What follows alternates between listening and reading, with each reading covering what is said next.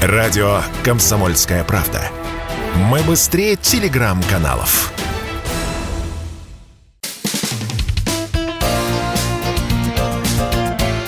Говорит полковник.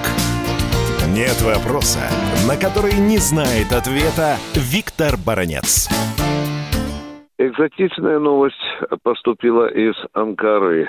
Правительство Турции заявляет, что если Соединенные Штаты Америки не продадут Турции самолеты F-16, тогда Турция намерена закупить новейшие наши истребители Су-57. Очень любопытная новость, и ее нельзя рассматривать как факт, потому что ее надо рассматривать вот э, в связи э, с той политикой, которую проводит Турция.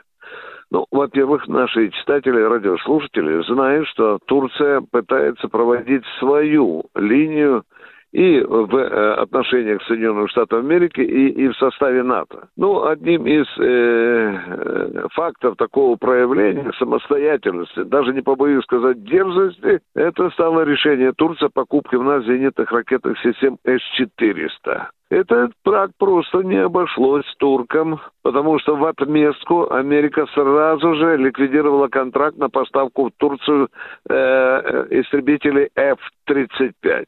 Ну, в общем-то, после этого турки э, не загрустили и э, не стали отношения с Америкой и стали проводить свою линию, допустим, продали украинцам свои э, байрактары. Да, вот это, конечно, очень не понравилось Москве, но, но тем не менее, но тем не менее, э, мы не порвали отношения экономические и военно-технические тоже. Ну, а теперь идем дальше. Американцы, в общем-то, для того, чтобы подсластить пилюлю, собственно, они предлагали туркам истребители F-16. Ну, естественно, они заинтересованы в этом, потому чтобы сильнее привязать Турцию к своей и американской, и натовской колеснице.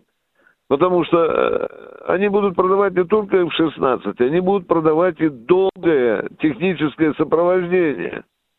А это неотъемлемый атрибут любого контракта. Это значит, что военно-промышленный комплекс Америки будет на долгие годы привязан к турецкому, что совершенно очевидно.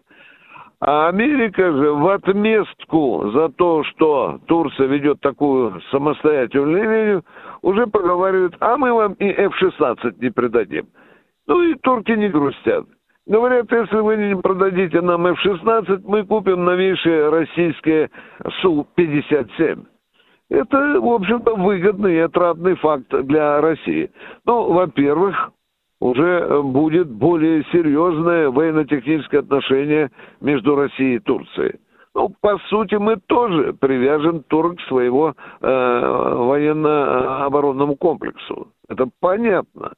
И с другой стороны, э, турки говорят, если, допустим, Россия не согласится на такую сделку, мы купим самолеты у той же Франции. А вот здесь уже очень большой вопрос. Э, потому что э, Франция в своей и внешней политике, и во внешней военно-технической политике, она держится на крепком поводке Соединенных Штатов Америки. Вашингтон может ударить Парижу по рукам и сказать ни в коем случае. Раз Эрдоган такой строптивый, еврофайтеры не продавайте туркам. Или там еще есть самолеты, у них Рафаль называется. Ну, я тоже думаю, что это не сильно опечалит Эрдогана, да, а для нас это даже лучше, потому что мы тогда получим очень серьезный заказ – а я так думаю, что если будет партия самолетов серьезная продана, то это несколько миллиардов долларов. Ну, сколько конкретно, ну не минимум. Минимум, наверное, 3 миллиарда э, российская оборонка получит, что позволит и дальше развиваться и совершенствовать этот Су-57. Ну и, наконец, о самом главном. Су-57 наша новейшая новейшая машина, тепленькая, как говорится, только с конвейера.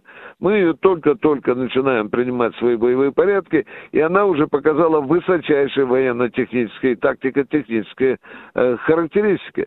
Это машина, которая позволит очень серьезно усилить военно-воздушные э, силы э, Турции. Ну вот, вот, вот такой расклад. Драма э, в турецко-американских отношениях э, продолжается. Турция продолжает гнуть свою линию, а, собственно, для турецкой внешней политики это характерно. Характерна вот такая, я бы даже сказал, э, парадоксальность выстраивания отношений с различными странами. Виктор Баранец, Радио «Комсомольская правда», Москва. Говорит полковник.